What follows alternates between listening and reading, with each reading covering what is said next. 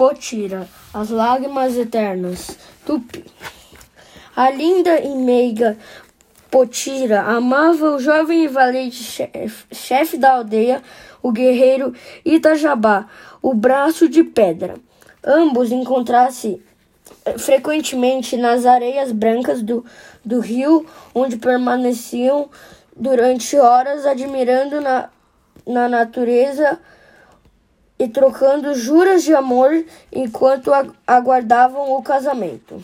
Um dia a aldeia foi atacada por inimigos e Itajabá partiu para a luta. Ansiosa, Potira esperava sua volta, caminhando às, às margens do rio.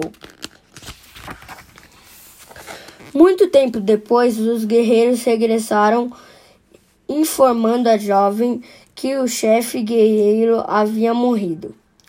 Inconsolável, Putira eh, voltava todos os dias à praia chorando sua grande perda, sensibilizando Tupã, o deus do bem, transformou suas lágrimas em diamantes. Assim, as águas levam as preciosas pedrinhas até a sepultura do guerreiro como prova de seu eterno amor.